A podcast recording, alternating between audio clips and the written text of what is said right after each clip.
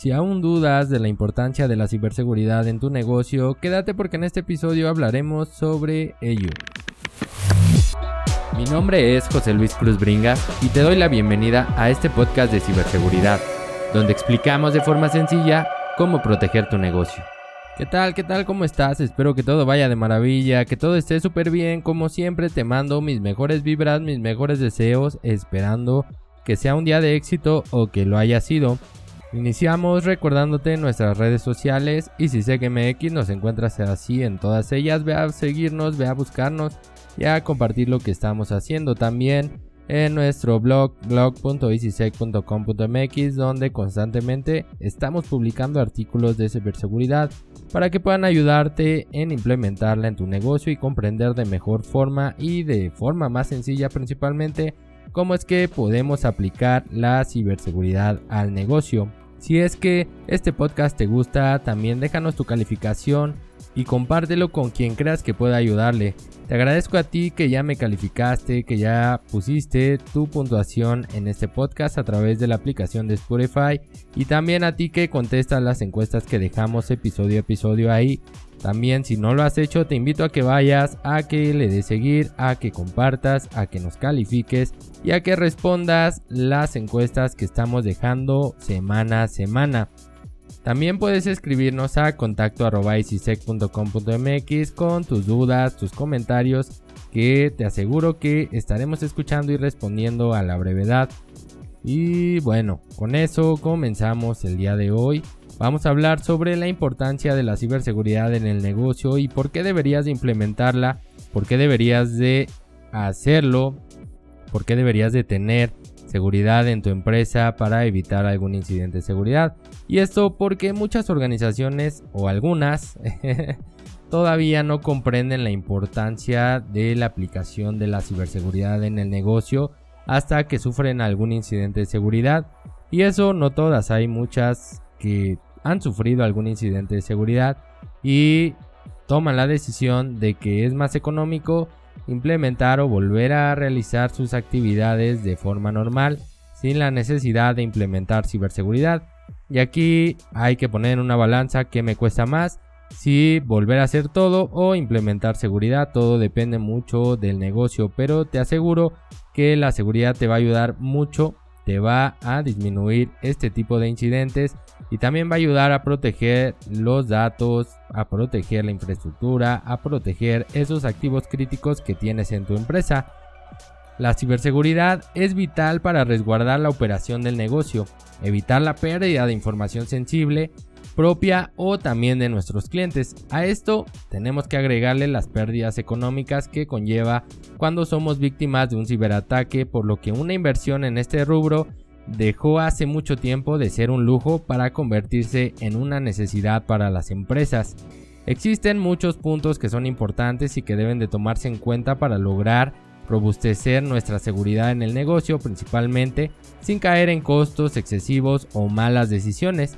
Ahorita te voy a dar algunos puntos que considero que son importantes que debes de tener como básicos para poder implementar la ciberseguridad y no morir en el intento. Enfocar la ciberseguridad al negocio creo que es primordial y es un punto lo más básico o el principal, ya que esto nos va a decir qué tanto se requiere, qué necesitamos y cómo lo vamos a hacer. He hablado mucho sobre este punto y ahora te lo voy a explicar nuevamente esperando que lo aclaremos todavía más. La principal función del área de seguridad en una empresa es proteger la actividad crítica de tu negocio. Siendo más claros, lo que hace que la empresa crezca y opere de forma normal. Básicamente lo que nos deja dinero como organización. Ahora te voy a explicar todos estos puntos con un ejemplo. Supongamos que eres una empresa que se dedica a vender por internet mediante un e-commerce, tienes tu tienda en línea. Claramente lo que te va a dejar dinero es la venta de tus productos o servicios mediante tu sitio o tu e-commerce. Supongamos que tienes tu sitio propio. Por lo tanto, la estrategia de ciberseguridad debería de enfocarse en proteger tu tienda online. Sitio propio me refiero a que tú estás poniendo toda la infraestructura, no tienes un servicio tercerizado. Pero ¿qué debemos de proteger Para poder acotarlo vamos a enfocarnos en los tres pilares de la seguridad que espero que ya conozcas, que es la confidencialidad, integridad y disponibilidad. Hablemos de confidencialidad y vamos a seguir todo este episodio con el ejemplo que te puse ahorita. La definición de confidencialidad es que se trata de aquello conocido solo por personas autorizadas. Puede haber muchas definiciones, pero creo que esta nos da una idea más clara. Todo lo que solo se conoce por personas autorizadas, eso es confidencial. Conociendo esta definición, deberíamos de enfocarnos en proteger la estrategia de la empresa, la información de nuestros productos o servicios que salen al mercado, los costos internos, las aplicaciones que se utilizan, las versiones, la información de los clientes, información de tarjetas de crédito, métodos de pago, etcétera, etcétera. Todo esto siguiendo con el ejemplo del e-commerce. Entonces, una vez que conocemos esta información, podemos saber si se requieren controles de seguridad y de qué tipo, si se requiere adquirir algún producto o si podemos pasarle el riesgo a un tercero, lo que es contratar servicios de otras organizaciones proteger nuestro sitio, nuestra información, nuestros datos y todos los ejemplos que ya te puse. Entonces aquí hay que definirlo, tenemos que conocer la información que es confidencial, que es lo que solo tenemos que tener acceso las personas autorizadas y cómo vamos a protegerlo. De aquí podemos decidir si lo hacemos nosotros, compramos algún software, algún hardware aplicamos controles de acceso, aplicamos controles que no requieren algún software adicional o hardware adicional o pasamos ese riesgo como se conoce a un tercero, tercerizamos este servicio. Ahora, después de esto, tenemos que pensar en la integridad. ¿Realmente necesitamos integridad en nuestro servicio de e-commerce? La definición de integridad nos dice que el contenido debe de permanecer inalterado a menos que se modifique por el personal autorizado. Entonces tenemos que asegurar que nuestros datos solo sean modificados por las personas que nosotros definimos. Sabiendo esto, hay que listar las cosas que deben de mantener esta integridad. Por ejemplo, los precios los precios de nuestros productos, la lista de cosas o costos nuevos que vamos a poner en nuestro e-commerce, los cambios de los mismos, los datos bancarios para el pago, los elementos que conforman todo el tema de la tienda online, etc. Imagina que eh, alguien modifica tus costos o alguien modifica la cuenta a donde se van los pagos. Entonces aquí estaría perdiendo integridad esa información. Los controles que se pueden aplicar pueden ser muchos, pero bueno, vamos a hablar de algunos, como el anti-malware, un software de monitoreo de integridad de archivos de datos, un control de acceso bien establecido, etcétera, etcétera. Ya hemos hablado en otros episodios sobre este tipo de controles. Podemos listar algunos otros, pero todo va a depender, como siempre te lo he dicho y como iniciamos, del requerimiento específico del negocio, pensando siempre en lo esencial que es el proceso que hace crecer a la empresa o que nos deja dinero. Entonces ya tenemos definido confidencialidad, integridad y ahora vamos a la siguiente que es la disponibilidad. La definición de disponibilidad es que es una capacidad de estar siempre disponible cuando se requiere. ¿A qué se refiere? Que si tenemos un e-commerce que está llevando a cabo el proceso y que constantemente está recibiendo compras, no importa la hora, puede ser las 24 horas del día. Entonces nuestro, nuestro servicio requiere disponibilidad. Piensa en esto, ¿cuánto dinero podrías perder si tu tienda online no se encuentra disponible las 24 horas? Una hora, dos horas, tres horas, etcétera. ¿Cuánto dinero estarías perdiendo por el tiempo que pasa sin que tu sitio esté disponible? Probablemente tú generas 10 dólares, por ejemplo. por hora.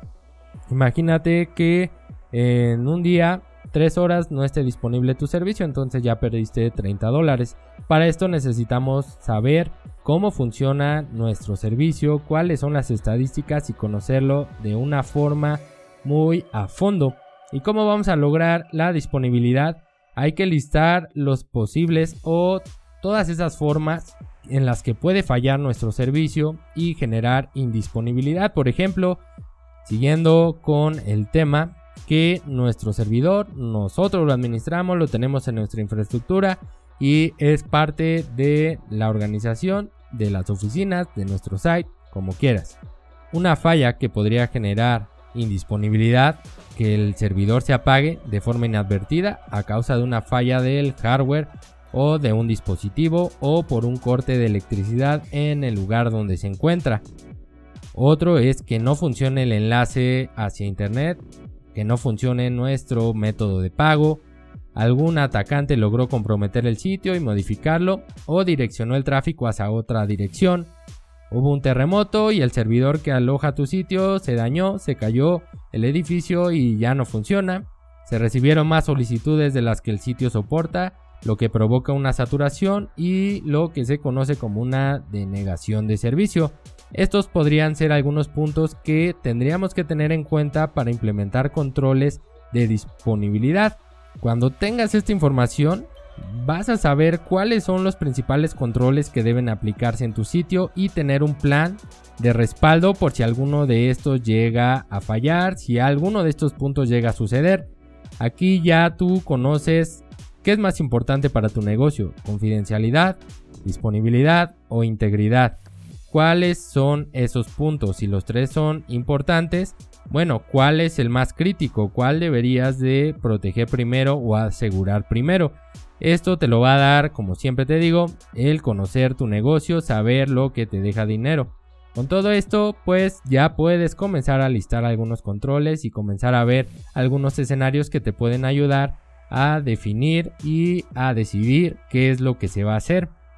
La ciberseguridad es una necesidad, como te lo dije al inicio, ya que si algún control o un proceso falla puede generarnos pérdidas sustanciales en la organización, tanto financieras como de reputación.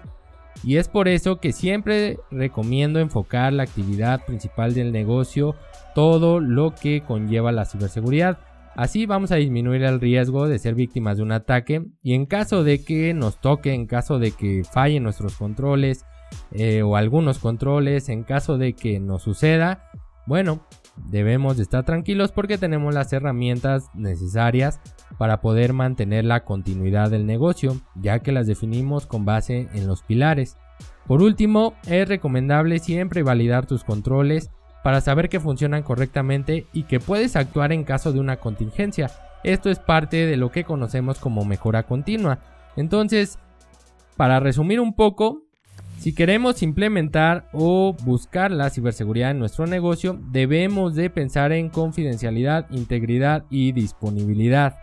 Estos tres puntos nos van a dar la base para saber qué necesitamos, cuándo lo necesitamos y cómo lo vamos a hacer son puntos importantes que debes de tener en cuenta. No sé si en algún momento ya habías pensado en esto, en que puedes aplicar estos tres pilares para poder implementar tus controles o para poder definirlos. Es muy importante que los conozcas, que sepas cómo funciona tu negocio, que sepas lo importante que es cada activo para tu negocio para que sea una actividad que te deje resultados y que puedas ver reflejada en la disponibilidad de tu sitio, en que tu sitio siempre está disponible generándote dinero para el negocio.